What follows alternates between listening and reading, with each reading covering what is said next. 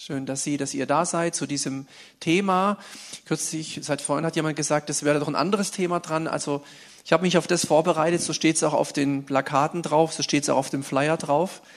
Ähm, deswegen nochmal kurz der Überblick über das, was sonst noch kommen wird die nächstes, nächsten Male, dass man das sieht. Also wir sind jetzt beim zweiten Abend. Letztes Mal ging es ja um den Umgang mit Geld ähm, hier oben und heute eben kann man vom Glauben abfallen. Diese Frage, die immer wieder Christen und Kirchen und Freikirchen, Menschen, die sich mit Jesus, mit dem Wort Gottes beschäftigen, ähm, nicht in Ruhe lässt. Dann geht's nächstes Mal, also zwei Wochen Fastnacht und Karneval, das passt eigentlich auch von der Zeit her. sagt die Bibel denn da drüber? Die sagt was drüber. Und dann kann man hier sehen die ganzen anderen Themen. Ähm, so und dann 18. Juli, Sommer, ganz anderes Wetter. Ich mache das mal hier kurz weg. Das brauche ich jetzt nicht. Ähm, so, stehen wir noch mal auf bitte zum Gebet. Zum Anfang Jesus, wir danken dir für dein Wort. Dein Wort ist unseres Fußes Leuchte und ein Licht auf unserem Weg. Die Heilige Schrift, die so wichtig ist für unser Leben als Christen, an der wir uns orientieren, die uns Wegweiser ist und Kompass in den Stürmen unseres Lebens, auch in den Stürmen unserer Lebensfragen. Und so danken wir dir für diese Bibelpunktstaffel, auch für den heutigen Abend. Ich danke dir für jeden, der heute da ist, der sich die Zeit nimmt, um zu hören und zu lernen. Herr, wir wollen Schüler sein von dir. Wir möchten echt lernen, im Glauben wachsen. Und so hilf mir zu reden, hilf uns zu hören. Heiliger Geist, wirke du durch dein Wort und schließ unsere Herzen auf. In Jesu Namen. Amen. Amen.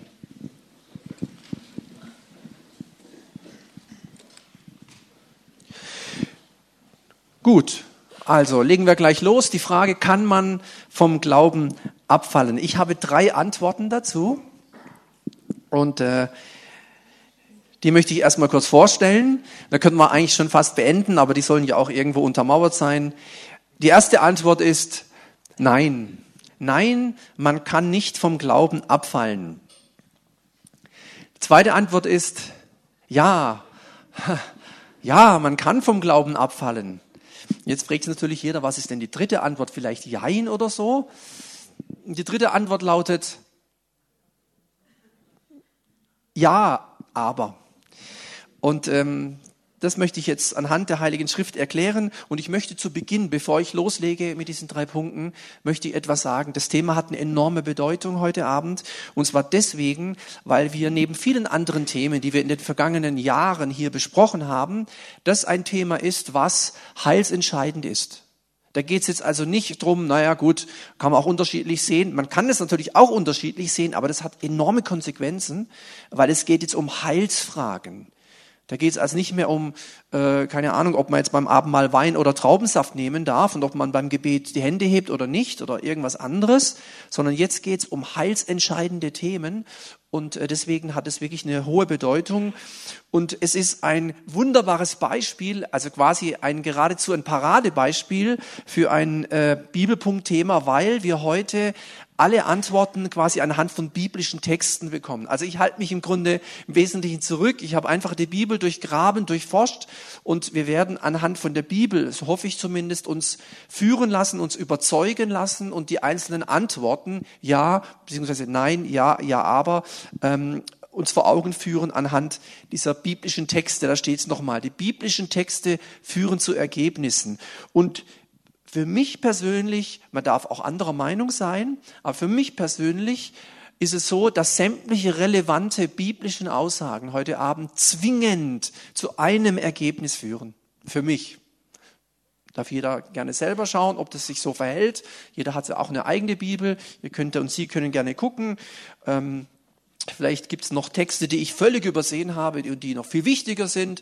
Äh, aber dann habe ich geschlafen echt geschlafen in der Vorbereitung, weil bei solchen wichtigen Themen, wenn es um heilsentscheidende Tatsachen geht, muss man natürlich wirklich hellwach sein. Und deswegen fangen wir gleich an mit dem ersten Punkt. Also erstens, nein, man kann nicht vom Glauben abfallen. Und ich möchte diese erste Antwort ähm, begründen, natürlich mit, mit Bibeltexten. Zum Beispiel diese Bibelstelle aus Römer 8, 31 bis 39. Ich habe nicht alle äh, Verse jetzt drin, deswegen ein paar Pünktchen, aber dass man das mal sieht. Einmal, wenn Gott für uns ist, ja, wer kann dann gegen uns sein? Das ist eine rhetorische Frage. Die Antwort ist natürlich ja niemand, ja, keiner. Wer wird uns scheiden von der Liebe Christi? Das ist eigentlich auch ja, ja nichts, ja. Und dann diese bekannte Stelle auch in dem Zusammenhang, denn ich bin überzeugt, dass weder Tod noch Leben, weder Engel noch Gewalten, weder Gegenwärtiges noch Zukünftiges, damit ist übrigens gemeint, weder all dem, was ich schon erlebt habe, noch das, was in meinem Leben auf mich zukommt, ähm, noch Mächte, auch diese dämonischen Mächte, noch irgendwelche Höhen oder Tiefen, noch irgendein anderes Geschöpf uns wird scheiden können von der Liebe Gottes, die in Christus Jesus ist, unserem Herrn. Und so gibt's äh, Menschen, die sagen, schaut mal, wenn, wenn wir das doch lesen, wenn, wenn wir hier das uns vor Augen malen lassen von Paulus, dann wird doch deutlich, ähm, Gott würde das nie zulassen, ja, dass wir vom Glauben abfallen. Nichts kann uns scheiden. Und wenn er für uns ist, wenn er ein Ja zu uns hat, dann steht es felsenfest und da ändert sich auch nichts. Also ich werde einfach ein paar Bibelstellen bringen, die immer wieder angeführt werden, um die jeweilige These zu untermauern. Eine andere Bibelstelle zu diesem Aspekt Nein, man kann nicht vom Glauben abfallen, lautet aus Johannes 6. Dies aber ist der Wille dessen, der mich gesandt hat, dass ich von allem, was er mir gegeben hat, nichts, aber auch gar nichts verliere, sondern es auferwecke am letzten Tag. Also, wenn ihr, so wird es verstanden, wenn Jesus sagt, wenn ihr also zu mir gehört, äh, dann, dann braucht ihr nicht Angst haben, dass ich von dem, was zu mir gehört, also euch, ihr Nachfolger, ihr Jünger, ihr Christen, könnte man sagen, auch nur eins verliere. Nein, ich werde nichts verlieren und damit werdet auch ihr nichts verlieren und zwar bis, äh, bis ich es auferwecke am letzten Tag. Also ein Hinweis, so wird es verstanden, dass man eben nicht, wenn man mal mit Jesus angefangen hat, dass man auch dabei bleibt, dass man da nicht irgendwo Angst haben muss, äh, möglicherweise vom Glauben abzufallen. Eine weitere Aussage aus dem Munde Jesu ist, die angeführt wird, nein, man kann nicht vom Glauben abfallen, aus Johannes 10. Meine Schafe hören meine Stimme. Das ist ja das Thema der diesjährigen Gemeindefreizeit hier von der Gnadenkirche über Fasnacht. Aber dann geht es ja hier weiter an dieser Stelle. Und ich kenne sie. Also, und ich kenne meine Schafe. Und sie, also, und meine Schafe folgen mir. Und ich gebe ihnen, den Schafen, ewiges Leben. Und sie gehen nicht verloren in Ewigkeit also deutlicher kann man es eigentlich nicht mehr sagen. In, sie gehen nicht verloren, meine Schafe, ja, die zu mir gehören, sie gehen nicht verloren in Ewigkeit und niemand wird sie aus meiner Hand rauben. Auch eine Bibelstelle, die Menschen, Christen, Theologen anführen äh, unter diesem Aspekt nein. Also wenn man das liest, äh, da, niemand kann sie da aus meiner Hand rauben oder reißen oder wegnehmen. Wenn du mal zu mir gehört hast, dann gehörst du auch zu mir. Du gehst nicht verloren, in Ewigkeit nicht. Du hast ewiges Leben und niemand äh, wird dich oder wird sie in dem Fall aus meiner Hand rauben. Eine weitere Stelle zu dem Aspekt, nein, man kann nicht vom Glauben abfallen. In ihm seid auch ihr, das ist ein ein Epheserbrief, also Paulus hat es geschrieben, in ihm seid auch ihr, nachdem ihr das Wort der Wahrheit, das Evangelium eures Heils gehört habt und gläubig geworden seid, versiegelt mit dem Heiligen Geist der Verheißung. Der ist das Unterpfand unseres Erbes auf die Erlösung seines Eigentums zum Preise seiner Herrlichkeit dieses Wort versiegeln ist hier entscheidend. Ein Siegel, kennen wir ja aus der Zeit damals, war so ein Wachs und dann wurde was rein und dann kam das zum Beispiel auf eine Urkunde oder solche Sachen. Ein Siegel bedeutet einfach, da hat eine Autorität etwas festgesetzt, festgelegt und so wie eine Art Unterschrift mit einem Siegel bestätigt. Wir haben das auch in der Gemeinde, ein Gemeindesiegel. So. Das ist heute in Form vom Stempel, ja, aber damals war das ja anders. Ist eine amtliche, eine Beglaubigung, also eine, eine Festsetzung von dem, um den es da geht. Und wenn, wenn das Wort eben sagt, ihr seid versiegelt, nachdem ihr gläubig geworden seid, mit dem Heiligen Geist als Unterpfand, diesem Heiligen Geist der Verheißung, dann bleibt es auch dieses Unterpfand als Erbe, Erlösung und so weiter.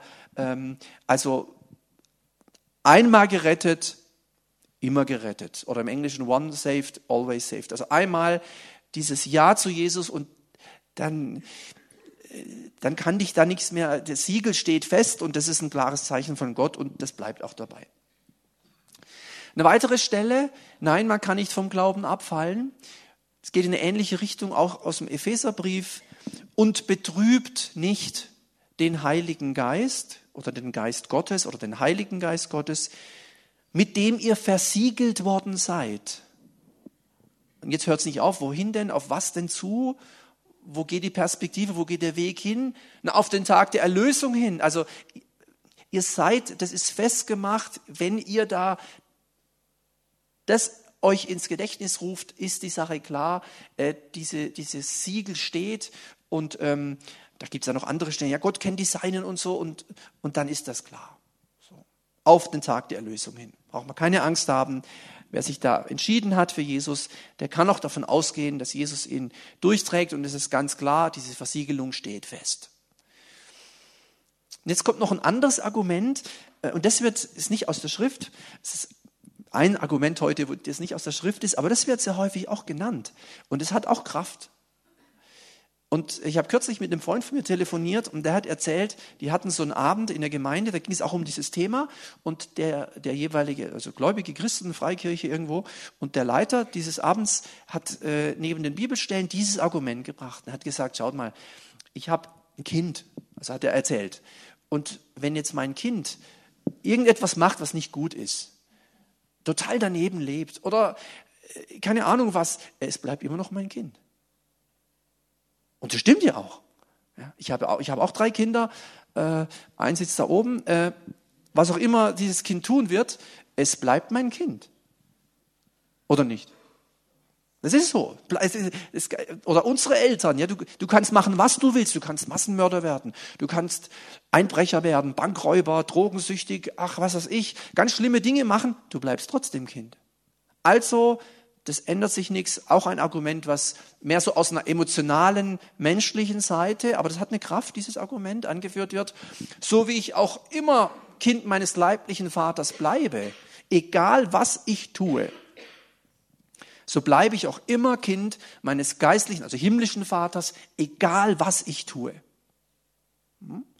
Ein Argument, was angeführt wird zu diesem ersten Punkt, der da lautet und lautete Nein. Also erste, Frage, erste Antwort auf die Frage, kann man vom Glauben abfallen? Nein, man kann nicht vom Glauben abfallen. Und es gibt Bücher, die thematisieren diese Sache mit diesen Bibelstellen, auch mit diesem Argument und dann endet das Buch. Dann endet das Buch. Und ich versuche halt immer wieder auch in, an solchen Abenden deutlich zu machen, dass man das zwar so handhaben kann, aber dass das aus meiner Sicht einseitig ist. Weil äh, möglicherweise gibt es ja noch andere Bibelstellen und die sollten wir nicht äh, verschweigen, weil äh, die Bibel sagt mal, also man soll zwar nichts zu ihr hinzufügen, man soll aber auch nichts wegnehmen. Das heißt, man soll das nehmen, was wir finden. Und wenn man nur diese Sachen sieht, dann müsste man zu Recht äh, auf dieses Ergebnis kommen. Aber das macht äh, aus meiner Sicht nur begrenzt sind, weil es gibt noch andere Bibelstellen. Und in diesen Abenden hier traue ich euch zu, ich sage es jetzt mal ein bisschen, ich meine es jetzt nicht hochmütig, aber die ganze Wahrheit äh, zu hören und, und nicht nur so Abschnitte. Also diese Stellen, die von gerade eben muss man ernst nehmen, die gibt es auch, das ist ja klar. Und die haben ihre Bedeutung, ihre Berechtigung, aber es sind nicht ein, allein die Stellen zu dem Thema. Und deswegen jetzt zweitens, die zweite Antwort war ja ja. Ja, man kann vom Glauben abfallen, ist quasi wie ein totaler Widerspruch. Und dann erleben wir jetzt eben das, was wir permanent auch im Christentum schon seit 2000 Jahren erleben.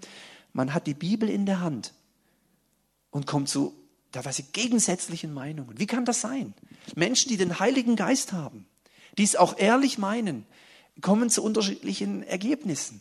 Und äh, jetzt gucken wir mal die andere Seite an. Also das war jetzt Nein, man kann nicht vom Glauben abfallen.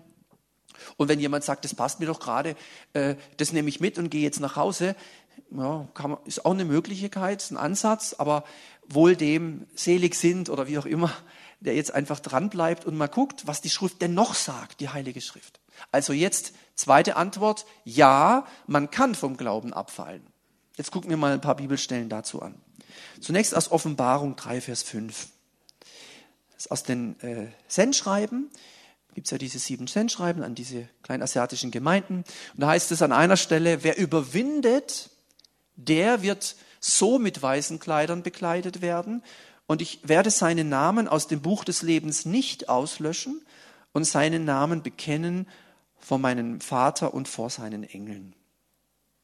Manche Theologen gehen davon aus, wenn da steht, einmal wer überwindet, der wird, dass das wie so eine Verheißung, aber auch ein, eine Bedingung ist. Also für die Überwinder gilt, also wer überwindet, der wird so mit weißen Kleidern und so weiter. Und, und dieser Mensch oder wie sie heißt, und ich werde seinen Namen, also den Namen des Überwinders oder der Überwinder, äh, nicht aus dem Buch des Lebens auslöschen. Und wenn das so steht, nicht auslöschen, da gehen die davon aus, dass es eine Möglichkeit gibt, dass Gott Namen aus dem Buch des Lebens auslöschen kann. Dass das möglich ist. In welchem Zusammenhang wäre hier zum Beispiel ja, für die, die nicht überwinden? Könnte sein. Aber allein die Tatsache, ihr kennt vielleicht diesen Begriff des Buch des Lebens. Das, also jeder Mensch hat so ein Lebensbuch. Manchmal sage ich das auch bei den, bei den Beerdigungen. Diese Woche ist ja auch wieder eine, dass unser Buch am Anfang steht quasi der Geburtstag und die erste Seite und dann ist jeder Tag wie so eine Seite. Und keiner weiß, wie viel dick das Buch wird. Die Schwester, die jetzt begraben wird, mit 90, das ist ein ziemlich dickes Buch, wenn man das Alter nimmt, ja. Und äh, keiner weiß, also Geburtstag wissen wir alle von uns hoffentlich, aber Todestag wissen wir nicht. Gott weiß den Todestag. Gott weiß, wie dick dein Lebensbuch wird. Das ist das eine Lebensbuch, das eine. Und dann gibt es noch ein anderes, und das ist das, was hier gemeint ist, dass Gott ein Buch hat und da stehen Namen drin. Und wer da drin steht, der ist der, der später mit ihm in der Ewigkeit ist. Und scheinbar gibt es Zumindest klingt es so, dass die Überwinder, die werden nicht ausgelöscht. Das fragt man sich natürlich, was ist mit denen, die nicht überwinden? Könnte vielleicht sein, dass die gelöscht werden. Wörtlich steht hier übrigens ausradiert mit dem Radiergummi. In der Schule heute ein Tintenkiller oder so. Aber da steht mal was drin und dann steht nicht mehr drin. Das wird angeführt zu diesem Argument oder zu der Aussage, man kann vom Glauben abfallen. Oder eine weitere Stelle aus Johannes 15. Bleibt in mir und ich in euch. Wie die Rebe nicht von sich selbst Frucht bringen kann, sie bleibe denn am Weinstock, so auch ihr nicht, ihr bleibt denn in mir. Wer in mir bleibt und ich in ihm, der bringt viel Frucht, denn getrennt von mir könnt ihr nichts tun. Mit nichts ist hier nicht gemeint, man kann nicht Auto fahren oder Berufsleben oder was, sondern nichts, was Ewigkeitswert hat. Also alles, was Ewigkeitswert hat, geht nur aus der Verbindung mit Jesus. Und deswegen, wer in mir bleibt und ich in ihm, der bringt viel Frucht. Denn getrennt von mir könnt ihr nichts tun. Wenn jemand nicht in mir bleibt, jetzt ist es interessant, wird er hinausgeworfen wie die Rebe und verdorrt und man sammelt sie und wirft sie ins Feuer und sie verbrennen. Und wenn Jesus das Wort Feuer ver verwendet, können wir mal die Evangelien alle durchforschen, dann ist es fast immer ein Hinweis auf Hölle. Gehenna, Feuer. Dieser Müllberg vor Jerusalem, wo das Feuer nicht erlischt und der Wurm nicht stirbt. Ewige Qual. So dass manche sagen, hm, das ist ja interessant, das sind Leute, die mit Jesus in Verbindung stehen. Ja, wer sollten das sein, wenn nicht Christen? Aber die nicht bleiben, die einfach ihn besuchen, die vielleicht mit ihm angefangen haben, die ihn schon nett finden, vielleicht auch als Erlöser, aber nicht als Herr. Lauter solche äh, Themen kommen da dann auf von Menschen, die das so untersuchen und sagen, entscheidend ist hier das Wort bleiben bleiben. Und wenn du nicht in, an, in, ist ja auch ein Unterschied, an der Arche, in der Arche, gell? großer Unterschied. Also wenn in ihm bleiben, wenn das nicht geschieht, dann steht hier unten was von hinausgeworfen, da steht was von Feuer und da steht was von Verbrennen. Hm? Ernste Aussage. Weitere Stelle, ja, man kann vom Glauben abfallen aus dem Hebräerbrief. Da heißt es nämlich, denn es ist unmöglich, wenn die Bibel unmöglich sagt, ist schon ein starkes Wort. Denn es ist unmöglich, diejenigen, die einmal erleuchtet worden sind und die himmlische Gabe geschmeckt haben und des Heiligen Geistes teilhaftig geworden sind, das sind also das sind wiedergeborene Christen. Jemand anders kann das eigentlich nicht sein. Heiligen Geist haben und so. Und das gute Wort Gottes und die Kräfte des zukünftigen Zeitalters geschmeckt haben, und doch abgefallen sind, hier taucht sogar das Wort abgefallen auf, wortwörtlich, abgefallen, und doch abgefallen sind, ähm, ist nicht möglich, wieder zur Buße zu erneuern, dass sie für sich den Sohn Gottes wieder kreuzigen und dem Spott aussetzen. Starker, starker Vers, harte Aussagen aus der Heiligen Schrift. Also da geht man davon aus, dass das, was hier oben steht, das können nur Gläubige, das können nur Christen sein, Kinder Gottes.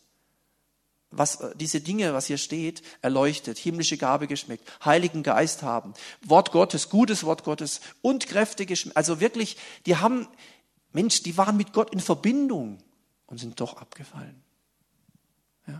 Also wer, wer mit Gott in Verbindung war und doch abgefallen ist, wer mit Gott begonnen hat und dann abfällt, da steht von dieser Stelle im Hebräerbrief, sagt, es ist im Grunde unmöglich, dass die nochmal umkehren können, weil, äh, also hier Bußeerneuerung geht fast nicht, oder es geht gar nicht laut dieser Stelle, weil sie für sich den Sohn Gottes wieder kreuzigen und dem Spott aussetzen. Hartes Wort. Ein Hinweis für die Menschen, die eben behaupten, ja, man kann vom Glauben abfallen. Hier steht sogar das Wort Abfall drin. Abgefallen. Dann, ja, man kann vom Glauben abfallen. Auch aus dem Hebräerbrief, Kapitel 10, da heißt es, denn wenn wir mutwillig sündigen, das Wort mutwillig bedeutet nicht absichtlich nur, weil das kann, weiß ja nicht, ob du nur unabsichtlich sündigst, dann bist du schon echt weit. Manchmal machen wir auch bewusst was, wo wir genau wissen, oh, das ist jetzt, glaube ich, nicht so das, was Gott möchte. Ja? Aber selbst wenn du richtig gut drauf bist und nur noch unabsichtlich sündigst, ähm, hier heißt es mutwillig nicht nur absichtlich, sondern immer und immer wieder. Ja? Nachdem, also, denn wenn wir mutwillig immer und immer und immer, immer wieder sündigen, nachdem wir die Erkenntnis der Wahrheit empfangen haben. Nachdem er verstanden hat, Erkenntnis der Wahrheit. Paulus sagt mal, Gott will, dass alle Menschen zur Erkenntnis der Wahrheit kommen. Was ist damit gemeint? Dass alle hören, wer Jesus war, dass er für die Schuld und Sünde der Welt gestorben ist, dass man seine Sünde und so weiter durch das Blut Jesu und also Erlösung, ja, das ist gemeint. Also wer das verstanden hat und trotzdem immer und immer und immer wieder in der Sünde lebt, immer und immer wieder, er sagt er, für den bleibt kein Schlachtopfer für Sünden mehr übrig, sondern ein furchtbares Erwarten des Gerichts und der Eifer eines Feuers, Feuers, das die Widersacher verzehren wird. Also für einige ist das ein Hinweis, dass es Menschen gibt, die, die sind Christen, aber die, die leben weiter oder irgendwann wieder voll in der Sünde. Und, und er sagt, das, das ist, eine ganz, ist ganz gefährlich, weil da bleibt kein Schlachtopfer für Sünden mehr übrig. Jetzt wissen wir natürlich, Jesus ist das Opfer. Wir sind ja im Hebräerbrief. Und der bringt ja ganz oft diese Heiligtumsordnungen und äh, vergleicht es dann mit dem, was Jesus gemacht hat. Also da, da wird es ganz arg schwierig. Es bleibt ein furchtbares Erwarten des Gerichts und der Eifer eines Feuers, das, wieder, das die Widersacher verzehren wird, ähm, obwohl es Leute waren, die die Erkenntnis der Wahrheit empfangen haben. Also man könnte hier auch sagen, es gibt zum Beispiel eine Bibelstelle, ich glaube Demas oder wer wieder hieß, er hat die Welt wieder lieb gewonnen der ist wieder in eine andere Richtung gegangen. Nicht mal ein bisschen so, sondern voll in die falsche Richtung. Wir werden sehen, es kommt heute Abend auch noch das Beispiel mit dem verlorenen Sohn. Auch ein wichtige, wichtiges Gleichnis zu unserem Thema heute. Weitere Stelle. Ja, man kann vom Glauben abfallen. Nochmal Hebräerbrief. Wir wünschen aber sehr, dass jeder von euch denselben Eifer und die volle Gewissheit der Hoffnung bis ans Ende beweise, damit ihr nicht träge werdet, sondern Nachahmer derer, die durch Glauben und Ausharren, also dranbleiben, Ausharren heißt dranbleiben, bis ans Ende. Und, und wer das tut, die Verheißung erbt. Und wer das nicht tut, so wird hier daraus geschlossen, der ist dann nicht dabei. So kurz mal so einen guten Start hinlegen und dann nicht mehr weiterlaufen, diesen Wettlauf, diesen Lauf des Glaubens, gefährlich, ganz gefährlich. Ja, nicht bis ans Ende. Damit ist immer, zumindest in der Regel gemeint, ans Ende, wenn Jesus wiederkommt. Nicht irgendwie nochmal, äh, was weiß ich was, noch für ein Ende. Eine weitere Bibelstelle hier, Galater 5, Vers 4, die Galater waren ja in der Gefahr, ins Gesetz zurückzufallen. Beschneidung, Speiseopfer, Opfer überhaupt, Sabbat halten, die ganzen Sachen. Ja, Galaterbrief. Und der Paulus sagt, hey, hey, da läuft was schief. Ihr seid von Christus abgetrennt. die ihr im Gesetz gerechtfertigt werden wollt. Ihr seid aus der Gnade, das Wort gefallen meint so, so rausge, rausgeflutscht, könnte man sagen. Wie so rausgeschüttet, rausgefallen, rausgekippt. So rausgefallen eben, ja. So von einem Eimer, wenn man was rausmacht, so. Ihr seid von Christus abgetrennt. Das waren gläubige Leute. Die Galater waren, das war eine Gemeinde. Ja, die, die Christen in Galatien, in dieser Gegend, gibt es ja verschiedene Theorien, nord- und südgalatische Theorien und so weiter. Eine ganze Gegend, wo Christen waren und wo der Paulus ganz, ganz stark mit ihnen ins Gericht geht und sagt, hört bloß auf. Da mit Beschneidung und diese ganzen Sachen. Mensch, Jesus ist doch der Weg. Was ist denn mit euch los? Wer hat euch verzaubert, ihr unverständigen Galater? Ja, so, solche Stellen. Ein Hauskreis hatte äh, letztes Jahr mal den Galaterbrief durchgenommen und da haben die das auch äh, äh, besprochen. Ja. Aus der Gnade gefallen. Wenn, ein, wenn hier steht, es ist aus der Gnade gefallen, dann ist das auch möglich, dass man aus der Gnade fällt. Das hat, weil Gnade eigentlich ein unverdientes Geschenk ist. Und da rauszufallen, das kann ja nur passieren, wenn man versucht, mit eigener Anstrengung das doch selber wieder hinzukriegen. Ich meine, Stichwort Reformation, Martin Luther und so weiter. Da haben wir auch schon manches äh, gehört. Aus der Gnade gefallen. Noch eine weitere Stelle. Ja, man kann vom Glauben abfallen. 1. Timotheus 4, Vers 1. Der Geist, also der Heilige Geist, sagt ausdrücklich, dass in späteren Zeiten oder in den letzten Tagen manche vom Glauben abfallen werden. Das ist eine ziemlich klare Stelle. Also das ist ja fast glasklar, dass das möglich ist. Wenn es so steht, ja, dass der Heilige Geist sagt ausdrücklich, dass in späteren Zeiten manche oder einige, wie es auch in anderen Übersetzungen heißt, vom Glauben abfallen werden. Es wird auch noch erklärt, wie. Wie? Indem sie auf betrügerische Geister und Lehren von Dämonen achten. Das klingt ja auch wieder wild so. Was? Oh, äh, betrügerische Geister, Lehren von Dämonen. Was ist eine dämonische Lehre? Ja, das kann doch Christen, also Christen sind doch hier, gehen doch zum Bibelpunkt. Wir haben doch keine dämonischen Lehren und, und betrügerische Geister. Wir werden nachher noch sehen, in welche Richtung das geht. Aber entscheidend ist hier das Fettgedruckte. Steht eindeutig da. Ein ganz starkes Argument für die Vertreter dieser These. Ja, man kann vom Glauben abfallen. Steht doch da. Ja. Das hat doch viel mehr Wert, wenn sowas dasteht. Damit kann ich ja fünf andere Stellen durchstreichen oder, oder hat mehr Gewicht. So sagen die. Dann eine weitere Stelle, ja, man kann vom Glauben abfallen aus dem Munde Jesu. Da geht's, Jesus hat ja Endzeitreden gehabt. In der Regel Matthäus 23, 24, 25 so die Ecke vor allen Dingen 24 und 25, die zwei Kapitel, Endzeitreden Jesu. Bei Lukas finden wir das auch am Ende. Es gibt aber ein paar Bibelabschnitte, da bringt er mittendrin noch einen Hinweis auf diese Zeit. Und das ist so eine Stelle. Da, wir kennen die vielleicht auch. Da heißt es unter anderem über diese Zeit am Ende, es wird aber der Bruder, den, den eigenen Bruder, das könnte jetzt leiblicher Bruder gemeint sein, aber auch geistlicher Bruder, also Geschwister, zum Tode überliefern. Also man wird sich gegenseitig verraten. Und der Vater das Kind, stell euch mal vor. Das gibt es übrigens heute schon in Gegenden, wo in Nordkorea und so, wo teilweise Eltern ihre Kinder verraten, wenn die zum Glauben gekommen sind, weil man ihnen irgendwas verspricht.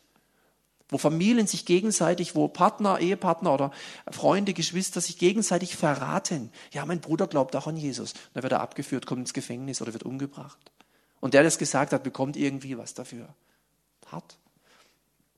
Es wird aber der Bruder den Bruder zum Tode überliefern und der Vater das Kind. Und Kinder werden sich erheben gegen die Eltern und sie zu Tode bringen. Da geht es jetzt, glaube ich, weniger darum, dass sie die Eltern umbringen, jetzt so im Sinne von Mord, sondern dass, sie, dass die, die Kinder sagen, ja, meine Eltern gehen auch in diese Untergrundkirche, geht mal dahin. Wenn ich den Studienplatz bekomme, dann sage ich, wo die sind. Ich möchte nicht in Nordkorea Christ sein. Oder in China. Möchte ich nicht. Das ist echt lebensbedrohlich. Und es gibt diese Dinge auch schon. Aber vielleicht kommen sie auch noch weltweit über die Erde. Und ihr werdet von allen gehasst werden um meines Namens willen. Da geht es um Verfolgung. Noch ist das bei uns nicht so. Ja, Gott sei Dank ist das noch nicht so. In anderen Ländern ist es schon so. Und ihr werdet von allen gehasst werden um meines Namens willen. Jetzt kommt diese Stelle. Wer aber aushat bis ans Ende, der wird gerettet werden. Und wer nicht aushat bis ans Ende, auch wenn er mit Jesus begonnen hat. Wenn er noch so toll die Bibel kennt und Jesus lieb hat, wenn er nicht aushat bis ans Ende, wird er nicht gerettet werden.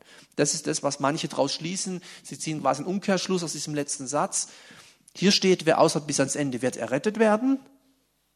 Wenn du aber nicht aushat bis ans Ende, aushast, dann sieht es schlecht aus. Hm? So. Also ist auch heute noch so, dass in, in, Ländern, wo Christen verfolgt werden, nicht alle mit, mit tollen Liedern und lachendem äh, Gesicht in den Tod gehen. Nicht immer so.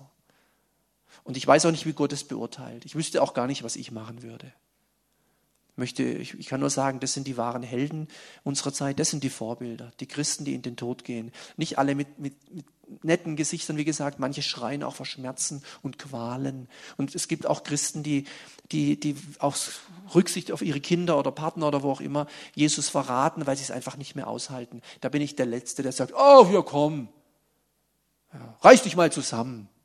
Ja, hier abfallen und absagen. Ich würde mit Jesus in den Tod gehen.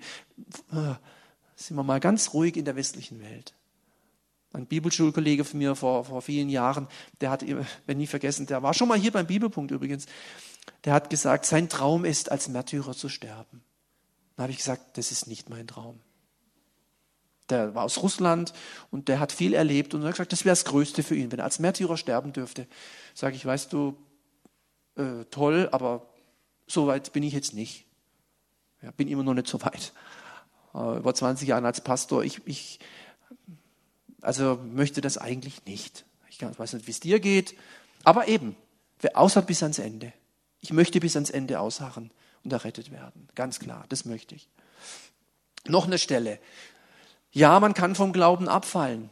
Jetzt kommt dieses Beispiel, ähm, ja, eben mit den, äh, dieses menschliche Beispiel und äh, ich finde das ganz gut. Man kann es nämlich aus meiner Sicht gut entkräften und ist auch wichtig. Der Ausdruck Kind Gottes, der wir in der Bibel ja finden, häufig ist bildlich gemeint.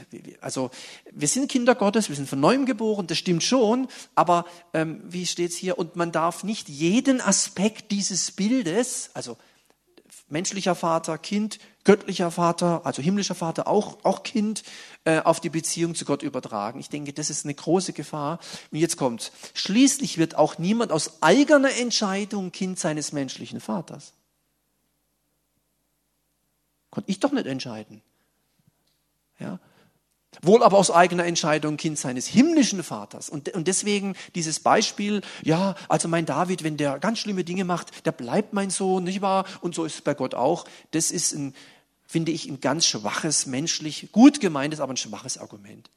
Und dann würde ich jedem, auch diesem Bruder in, dem, in diesem Hauskreis da, würde ich sagen, du, jetzt habe ich mal eine Frage, hat sich dein Sohn entschieden, dein Kind zu werden? Und dann müsste der sagen, nee, sage ich, siehste. Und deswegen darfst du das nicht einfach vergleichen. So einfach geht's nicht.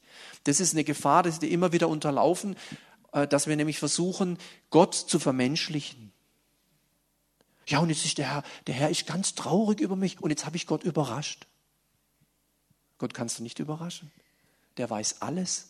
Ja, und ob du Gott so einfach traurig machen kannst, also so einfach, also ich weiß gar nicht, was das für ein Gott ist, ja und jetzt ist er aber fröhlich, jetzt freut er sich aber, weil ich jetzt wieder mal heute gut drauf war und morgen ist er traurig, weil ich äh, irgendwo schlecht reagiert habe. Ich weiß nicht, diesen Gott, ich kenne diesen Gott gar nicht. So einen Gott habe ich nicht. Es ist doch nicht so, dass der Schöpfer des Universums und die, und die Herrscharen der unsichtbaren äh, äh Engel und alles aus, nur auf mich ausgerichtet sind. Und sobald ich irgendwas mache, dann sind die aber sowas von durcheinander. Und wenn ich jetzt mal was Gutes, dann freuen die sich aber so. Die haben siebeneinhalb Milliarden Menschen im Blick. Wisst ihr, es ist ein, ein Geschenk, es ist eine Gnade, es ist ein, ein Vorrecht, überhaupt mit Gott leben zu dürfen. So sieht's aus. Also, verstehst du, ich habe nicht Gott in der Tasche, er hat mich in der Tasche. Dass wir überhaupt noch hier da sitzen und, und hier so, oh ja, einfach so hier, ich stehe hier, ihr sitzt hier, das ist überhaupt nicht selbstverständlich. Wenn Gott nur einmal so machen würde, dann ist die Welt weg. Wir rasen ja gerade durchs All, ist uns schon klar. Ja, das, und, und dann, ja, ja, Gott, jetzt ist er so und überraschen, jetzt, ah, jetzt bist du überrascht, Herr Jesus, gell? Nee, ist er nicht. Er ist nämlich der Elolam, der Gott der Zeitalter. Der weiß, was in 20 Jahren genau hier in diesem Raum stattfindet. Und er weiß, was vor 100 Jahren hier an diesem Platz in Villingen oder wie es damals hieß, war. Steht über der Zeit. Ja, und deswegen dieses, diese Vermenschlichung Gottes ist echt eine große Gefahr. Wir dürfen das nicht vergleichen. Es gibt natürlich diese Bilder, die sind auch gut und wichtig. Aber dieses Argument, äh, ja, ja, mein Kind kann machen, was es will, es bleibt mein Kind. Und so ist es bei Gott auch, ist für mich zu dünn. So, jetzt, das war also der zweite Punkt, zweite Antwort. Ja, man kann vom Glauben abfallen. Und jetzt möchte ich noch die dritte äh, geben. Da habe ich eigentlich gar nicht, also gar keine Bibelstellen, teilweise schon, sondern einfach ein paar Gedanken, die mir wichtig sind, wenn ich beide Antworten mir angucke. Also nein, man kann nicht vom Glauben abfallen. Ja, man kann vom Glauben abfallen. Und das, was sich daraus ergibt, finde ich persönlich den Weg, den die Bibel lehrt. Und mit dem können wir auch, wie ich meine, gut leben. Äh, und, und so würde ich es auch jedem anderen versuchen zu, zu erklären. Und zwar eben dieses Ja, man kann, ja, man kann vom Glauben abfallen, aber, also das, was jetzt als drittens kommt, wäre jetzt meine persönliche Position, die ich von der Bibel her sehe. Du kannst auch die erste haben, die zweite, die dritte, muss jeder selber wissen. Wir werden es ja dann sehen. Ja, wir sehen es ja dann. Einer sagte mal, diese Richtung One saved, always saved, einmal gerettet, immer gerettet. Weißt du, wenn du dein Leben Jesus anvertraut hast und deine Sünden gewaschen sind, durch das Blut Jesu kannst du leben wie ein Schwein. Das Blut Jesu ist stärker. Und dieser letzte Satz, das Blut Jesu ist stärker, was will man denn da sagen? Die Römer waren übrigens auch mal da drauf, die haben gesagt, ach so, wenn die Sünde mächtig geworden ist, dann ist die Gnade ja noch mächtiger. Ja, dann machen wir folgendermaßen, wenn wir richtig viel Gnade wollen, Gnadenkirche ist immer hier, gell? Da müssen wir auch richtig feste sündigen, da wird noch mehr Gnade kommen. Und der Paulus sagt, ja, seid ihr verrückt. Oder mit Lutherdeutsch, das sei ferne. Ihr habt es gar nicht verstanden. Ihr habt es überhaupt nicht verstanden. Das wäre eine billige Gnade. Ihr missbraucht die Gnade zum oder aus Anlass für das Fleisch. Und deswegen ähm, dieser dritte Ansatz, der lautet eben, ja, man kann vom Glauben abfallen. Das ist das, was ich von Herzen glaube, so wie ich die Bibel verstehe. Aber, es gibt ein Aber. Und das Aber ist so. So einfach fällt man nicht vom Glauben ab. Weißt du, so, ah, jetzt bin ich gerade abgefallen, gar nicht gemerkt. Äh, so nicht. Und das darf man auch nicht lehren. So einfach fällt man nicht vom Glauben ab. Das macht für mich auch der biblische Befund deutlich. Auch die ganzen Stellen, wir können jetzt ja nochmal alles durchgehen und anhand dieser Punkte, die ich jetzt sage, aber das reicht von der Zeit her nicht. Deswegen einfach nur ein paar Gedanken. Also so einfach äh, geht's nicht. Zentral ist nicht nur Gottes Entscheidung für mich, sondern auch meine Entscheidung für oder gegen ihn. Gott hat uns ja nicht als Marionetten geschaffen.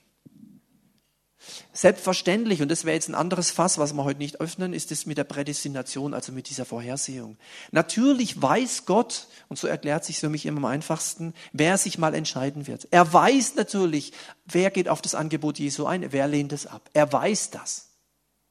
Ja. Aber dennoch gehöre ich zu denen, die sagen, äh, es ist nicht alles Gottes Sache, wir haben auch unseren Teil. Und wenn ich ablehne, wenn ich Nein sage, zum Angebot, was Gott uns in Jesus macht, dann gehe ich verloren. Und wenn heute jemand da ist, der auf das Angebot Gottes in Jesus Christus nicht Ja gesagt hat und du hast nachher einen Unfall und bist tot, dann glaube ich, dass du in die Hölle kommst. Sage ich immer ganz altmodisch, das glaube ich. Weil ohne Jesus wird es schwierig. Und wir hatten vor einigen Jahren einen Fall. Hier, da war jemand vom Bibelpunktabend nach Hause gefahren. Und, und dann kam so eine schwierige Situation. Und diese Frau ist verstorben. Aber sie war Christin. Sie gehörte zu Jesus. Und deswegen sehen wir sie wieder. Das ist ganz entscheidend. Ich kann also nicht sagen, der Herr macht alles, der Herr macht alles. Ich darf aber auch nicht sagen, ich mache alles. Jeder hat seinen Teil. Ja, es geht nicht nur um das Ja Gottes zu mir, es geht auch um mein Ja zu ihm oder um mein Nein zu ihm. So. Also gegen ihn. Weil er unseren Willen, das kommt es hier, respektiert. Wir sind ja mit einem Willen geschaffen worden. Manche sagen, schade, dass wir einen Willen haben. Mensch, wenn Adam und Eva keinen Willen gehabt hätten, wäre doch viel besser gelaufen. Ja, aber Gott will eben keine Marionetten, keine, keine Uhren, die man aufzieht und die dann so, so wie so Figuren rumlaufen. Das möchte er nicht. Gott und der Teufel respektieren unsere Entscheidungen. Und das gilt hier auch, ähm, wenn es heißt, widersteht dem Teufel, dann flieht er von euch. Das Widerstehen bedeutet, ich entscheide mich gegen dich, Teufel. Ich entscheide mich gegen diese Versuchung, in die du mich da gerade. Ich entscheide mich dagegen. Und dann, was soll er denn dann machen? Er kann uns ja nicht zwingen. Das steht in der Schrift nirgends, dass der Teufel uns zu was zwingen kann. Aber Gott zwingt uns auch zu nichts. Gott zwingt zu nichts. Frag den reichen Jüngling. Ja? Verkauf alles, oh, nicht so geschickt. Ja, komm oder. Ja, und dann ging er traurig davon. Denn er hatte viele Güter. Ja, Gott zwingt, Jesus zwingt nicht. Eine freie Entscheidung. Ja, ich muss noch jemanden beerdigen, aber dann komme ich und so. Jesus sagt, pass auf, wir gehen jetzt halt weiter, jetzt oder gar nicht. Musst, brauchst nicht, aber. Ah ja, nee, ja, hm, ja. Wir kennen die Geschichten, da gibt es ja einige. Als Jesus erklärt hat, wir hatten am Sonntag äh, das Abendmahl, deswegen steht der Tisch hier ein bisschen vorne, äh, als er erklärt hat, mein Leib ist äh, und so zum Essen, also das klingt ja komisch, mein Leib ist Fleisch und wer davon isst und so, dann, wenn man das in Johannes 6 nachliest, dann steht da, die Rede ist hart, wer kann sie hören? Und von da an gingen viele seiner Jünger nicht mehr mit ihm. Jünger, Jünger. Und dann sagt er, also guckt er die zwölf an und sagt, wie sieht's aus? Wollt auch gehen? Oder wörtlich übersetzt, ihr wollt auch gehen, oder? So steht es wörtlich da. Ihr wollt auch gehen, oder? Und dann gucken sie so und dann der Sprecher Petrus, hat er so einen hellen Moment gehabt, hatte ja verschiedene Momente, war gerade ganz echt gut drauf, sagt er, wo soll man denn hin? Du hast Worte des ewigen Lebens und wir haben erkannt, wer du bist, Christus, Sohn des lebendigen Gottes. Jesus sagt, oh, was ist denn jetzt? Also ganz tolle Stellen, ja. Was ist denn mit dir los? Ja. Stimmt, genau. So. Also, Gott und der Teufel respektieren unsere Entscheidungen. Ich glaube, ja, man kann vom Glauben abfallen, aber, und jetzt kommt dieses, wie ich finde, sehr, sehr gute und wichtige Gleichnis vom verlorenen Sohn. Ich weiß, manche sagen das Gleichnis von den verlorenen Söhnen, mit dem, der zu Hause blieb. Andere sagen, dieses Gleichnis vom barmherzigen Vater. Aber jetzt nenne ich es einfach mal das Gleichnis vom verlorenen Sohn. So habe ich es als Kind auch gelernt und finde ich auch ganz gut.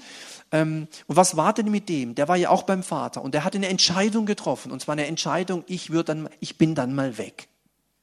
Gib mir das Erbe und dann tschüss. Und der Vater, gut, es hat natürlich auch Gründe, wie das damals lief, kulturell und so, hat es gemacht. Und dann wird sogar noch beschrieben, dieser gute Sohn, was gut, äh, was der mit dem Geld gemacht hat. Der hat es also nicht angelegt, der hat sich nicht ein Häuschen gekauft oder ein Auto oder irgendwie es Damen gegeben, sondern äh, eher nicht so gut. Rotlichtviertel, Spielbanken, also, also eigentlich mehr in eine ganz falsche Richtung ging der. Hat es verprasst, ja. Mit dem, was der Vater ihm gegeben hat. Also er, das kam, und dieses Bild ist eigentlich immer das Gleiche. Wenn du dich von Gott entfernst, wenn ich mich von Gott entferne. Je länger das geht, desto weiter ich von Gott wegkomme, desto mehr greift die Sünde nach uns. Ich sage, klar, ich kann ja nicht eng bei Gott sein und eng in der Sünde, das gibt's ja nicht. So, also, und dann, je weiter er von Gott weg war, desto tiefer ging es, desto tiefer ging es. Irgendwann hat er alles Geld verprasst, mit allem Prostitution, Prostituierte, also boah, ganz üble Sachen. Und dann hat er irgendwann nichts mehr gehabt und dann war er hungrig und jetzt, jetzt schaut mal, in dem Moment, wo er hungrig war, kann man nachlesen, kommt doch noch eine Hungersnot. So was Blödes. Jetzt ist auch gerade noch eine Hungersnot. Das heißt, Jetzt war es doppelt so schwer und deswegen blieb ihm nur ein Ausweg. Wo hat er probiert? Wo hat er angeklopft? Bei den Schweinen. Das ist ein Schwein im Alten Testament und im Neuen ist ein Bild. Also ist ein Tier, aber es ist eine Bedeutung. Unrein. Er hat ein unreines Leben geführt. Und er landete bei den unreinen Tieren und jetzt hat er von denen noch, er hat begehrt, von ihnen was zu kriegen. Also jetzt esse ich das, was die Schweine essen. Muss man sich mal überlegen, wie weit muss ein Mensch sinken? Das ist ganz klar, wenn sich jemand von Gott entfernt, geht es abwärts. Schritt für Schritt, Schritt für Schritt, Schritt für Schritt. Mit unserem Thema könnte man sagen, der war auf dem besten Weg abzufallen. Das interpretiere ich jetzt so rein. Auf dem besten Weg. Und dann war er bei den Schweinen angekommen und dann, und dann plötzlich, dann, und das ist natürlich erstaunlich, dann hat er doch tatsächlich eine Idee gehabt. Und dann, er ging in sich. Das sollten wir oft auch machen, in uns gehen in uns mal so. Und dann heißt es, ich merke, das hat so keinen Wert. Ich, ich, ich muss umkehren, zurück, wo, wo meines Vaters Haus ist und so. Ich habe eingesehen und das, wir kennen ja die Geschichte, dann geht er zurück und dann, Gott sucht ihn nicht, der Vater sucht ihn nicht. Sucht ihn nicht. Aber als er ihn sieht, breitet er die Arme aus und dann gibt es ein Fest und große Freude und so. Und, und mit, in unserer Geschichte, in unserem Thema würde ich sagen, der verlorene Sohn war kurz vor dem Ab, der, der war kurz davor, wenn man jetzt das Bild verwendet, sein Heil zu verlieren. Wenn er noch einen Schritt weiter, dann der Abgrund, dann wäre es vorbei gewesen. Aber da hat er nochmal umgedreht. Da hat er umgedreht. Ja? Und deswegen so einfach fällt man nicht vom Glauben ab. Da mal einen Fehler machen, ein verlorenes Schaf ist nicht ein Bild für einen abgefallenen Christen. In die Irre gegangen, einfach mal einen Umweg gegangen, einfach mal einen Fehler gemacht, gesündigt, ja und? Sündigst du nicht auch? Das ist noch nicht das Problem, dass man mal einen Fehler macht, dass man sündigt. Gott äh, sagt es doch auch, Vergebung und alles. Nur wenn das immer mehr wird und immer länger geht, dann wird es echt gefährlich. Und das scheint mir hier wichtig zu sein bei diesem Gleichnis. Ja. Martin Luther der, äh, von dem wir ja äh, immer wieder jetzt hören in, diesen, äh, in diesem Jahr, ja, Reformationsjubiläum und so. Ich habe schon oft gesagt, ich bin kein Luther-Fan, aber der hat auch echt viel Gutes gewirkt, definitiv.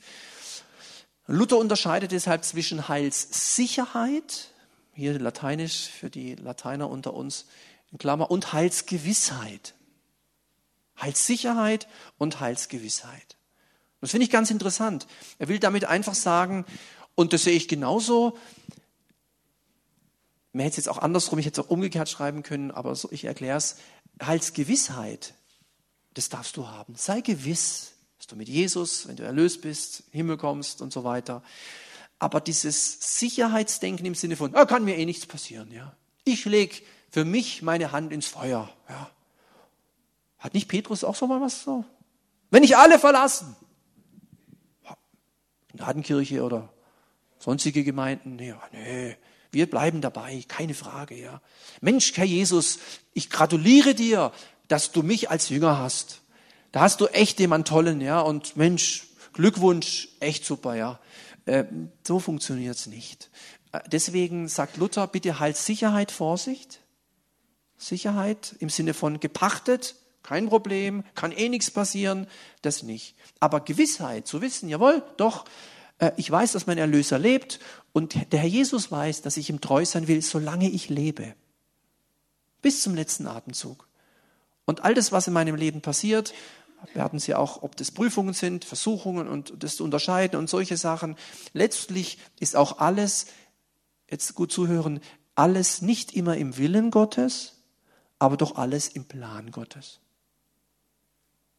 Plan ist wie so, ein, wie so ein Rahmen. Alles, was dir in deinem Leben geschieht, ist im Plan. Also Plan meint, Gott wusste das schon. Er weiß es. Auch wenn manches da passiert, was nicht in seinem Willen ist. Aber der Plan Gottes, schaut mal, der Plan, kürzlich hat jemand gesagt, ist denn jetzt Donald Trump, sehr super Thema, müssten wir auch einen Abend mal machen, weil alle drüber reden, ja. Ähm, ist denn Donald Trump jetzt, ist es jetzt im Willen Gottes? Wollte Gott diesen Mann? Ist es echt so super, der freut sich richtig? Oder denkt Gott, ach du liebe Zeit, Katastrophe, ja. Was läuft da ab? Da kann man sich jetzt richtig diskutieren, ja. Aber definitiv gilt, im Plan Gottes ist das Ganze. Der Plan Gottes wird sich erfüllen. Das ist ganz sicher. Und auch der Wille Gottes, zum Beispiel, dass alle Menschen, das ist der Wille Gottes, dass alle Menschen zur Erkenntnis der Wahrheit kommen, der wird sich nicht erfüllen, zumindest jetzt, solange wir leben. Am Ende der Zeit schon. Wenn jeder seine Knie beugen muss. Aber jetzt ist es das so, dass viele Leute gerade in Europa Jesus ablehnen, es nicht ernst nehmen, mehr dem Atheismus zugewandt sind wie dem Christentum und trotzdem wird Gottes Plan erfüllt. Ja, da habe ich gar keine Angst. Also der Unterschied, den Luther hier macht, zwischen halt Sicherheit, ja, ist alles kein Problem. Man könnte sagen, zwischen denen, die sagen, ich kann eh nicht vom Glauben abfallen, ist, ich habe mich doch bekehrt, ich gehöre zu ihm, jetzt ist es egal, was ich mache. Ja, bin doch sein Kind, ja, Vater Gott und so. Und denen, die sagen, nee, du darfst schon gewiss sein. Du, aber, aber bleib dran, bleib dran. Sie ist nicht zu locker. Das ist eine ernste Sache, das mit der Nachfolge. Und deswegen abschließend dieser Satz, wer sich bewusst, ernsthaft und nachhaltig, nachhaltig heißt also, also auf längere Sicht hin, äh, von Gott verabschiedet, der geht verloren. Da kann der noch so gut angefangen haben mit Jesus. Deswegen sagt ja auch die Schrift, schau den Ausgang an ihres Wandels, nicht den Anfang. Nicht das tolle Bekehrungszeugnis, da gibt's ja manchmal ganz spektakuläre Sachen. Es ist schön. Oder bei Taufen oder je nachdem, wo man sowas hört, Mensch, ganz klasse und boah, wie Gott bei dem gewirkt hat und das hätte ich auch gern gehabt. Brauchst du gar nicht denken. Die Zeit wird es zeigen. Und manch eines habe ich selber in meinem Dienst auch schon erlebt, in den jetzt über 20 Jahren, der hat ein, also, ein Zeug, der hat gewaltiges, äh, wie der zum Glauben kam. Boah, und heute? Wo ist er heute? Wo ist sie heute? Ja. Und ich habe auch Menschen kennengelernt. Ich erinnere mich an einen, der hat sich sogar, äh, der war total gottlos und der hat bei der Post gearbeitet. Also nicht, dass dort Gottlose arbeiten, aber der war so. Und der hat immer die Briefe mit den, weißt du, mit den Kondoletten, mit dem Geld für die Verstorbenen, weißt du, für die Angehörigen. Ihr wisst, hat er aufgemacht und das Geld rausgenommen. So war der. Das war ein Postler, du. Zum Glück sind nicht alle so, aber der war so. Dann kam er zum Glauben, ganz spektakulär. Und dann hat er sich selber angezeigt. Ganz gewaltig. Ich, ich weiß noch, ich, ich kenne den noch, wo er auf, ausgetragen hat. Und ich kenne ihn auch noch, wo er sich bekehrt hat und dann hat er sich angezeigt. Und dann gab es eine Verhandlung, hat er sich selber angezeigt. Er hat gesagt, ich weiß nicht, wie viel ich tausende Mark, Mark damals, wie viel das eben über die Jahre waren, die ich gestohlen habe aus diesen Umschlägen. Manchmal mit dem schwarzen Rand, wisst ihr, dann wusste er, wahrscheinlich ist was tatsächlich. Wieder 20 Euro, da 50, da 10 äh, Mark. Und das über die Jahre war viel zusammengekommen. Er wusste nicht mehr wie viel, er hat sich angezeigt. Und der Richter war völlig perplex. Er hat gesagt, sowas habe ich noch nie erlebt. Und hat gesagt, ja, ich bin Christ. Ich bin Kind Gottes geworden. Ich möchte meine Sünden, meine Fehler bekennen und, und, und, und ich möchte alles zurückgeben, wenn es irgendwie geht. Das ist natürlich zum Fall schwierig, aber der Richter war höchst beeindruckt. Das war wie eine Evangelisation im Gerichtssaal. Spektakulär, ganz toll. Nach einigen Jahren fiel der Mann ab. Und so viel ich weiß, ich habe ihn vor, also das ist jetzt schon über 20 Jahre her, ich habe ihn vor ein, zwei Jahren mal wieder gesehen irgendwo. So viel ich weiß, ist da immer noch nichts mehr mit ihm. Nichts. Was soll man da sagen? Da kann doch kein, sollen wir sagen, oh ja, da war nicht richtig bekehrt. Ja, da war nicht richtig dabei. Du, wenn jemand dabei war, dann der. Ganz, der hat Bibel gelesen. Also ich habe es ja mitbekommen. Es war nicht oberflächliche Bekehrung. Es war echt Tiefgang. Und trotzdem ist wieder zurück in die andere Richtung. Und ich weiß nicht, Hebräerbrief sagt ja, das wird schwierig, ja. Wenn jemand mal dabei war, vielleicht schenkt Gott Gnade.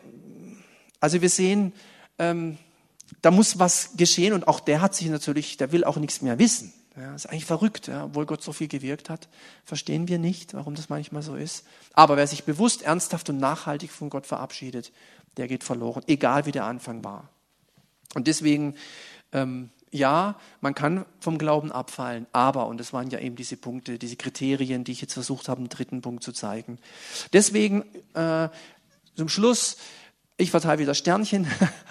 Ähm, also es gibt diese Bibelstellen, selbstverständlich, wenn man nur die sieht, ich, wenn ich nur die kennen würde, dann würde ich auch sagen, nee, nee, niemand wird es aus meiner Hand reißen, das wird mir dann schon langen, ne? das reicht mir. So, aber es gibt eben noch andere Bibelstellen und deswegen gibt es da halt zwei Sternchen und wenn man jetzt alle alles zusammen anschaut, deswegen habe ich für die Position eben drei Sternchen verteilt, ist natürlich auch, weil es meine ist, ähm, aber muss man ja auch dazu stehen, ja. Und Gott hört es ja auch, gell? Gott ist auch da. Gott hört es auch. Gott sieht das auch, was wir hier machen und was hier steht. Und wenn das falsch ist, wenn ich also jetzt was Falsches verkündige, dann habt nicht ihr ein Problem, dann habe ich ein ganz großes Problem. Weil die Lehrer, sagt die Schrift, werden ein umso härteres Urteil empfangen. Das ist mir sehr wohl bewusst. Aber ich möchte auch dazu stehen und das auch dann mutig und, und klar verkündigen. Das stehe ich auch dazu.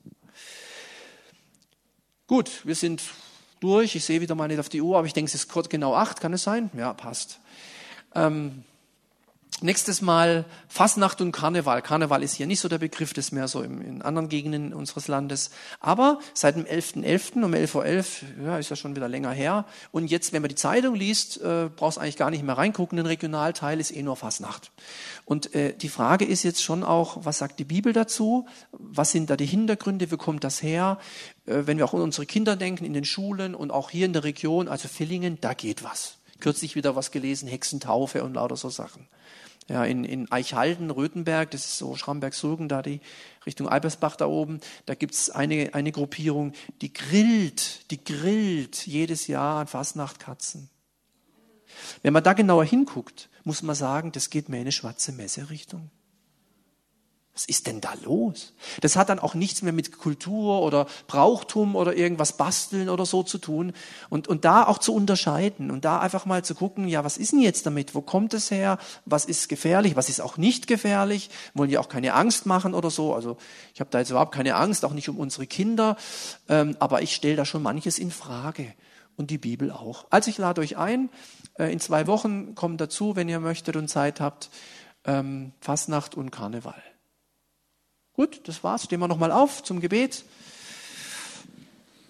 Herr Jesus, dein Wort ist immer noch unseres Fußes Leuchte und ein Licht auf unserem Weg. Und dieser Weg, den wir gehen, da wünschen wir uns von ganzem Herzen, dass es ein Weg ist, der, solange wir leben, eng mit dir verbunden ist. Dass wir immer wieder auf dich schauen und dass der Weg einmal endet bei dir in der Herrlichkeit, in der Ewigkeit.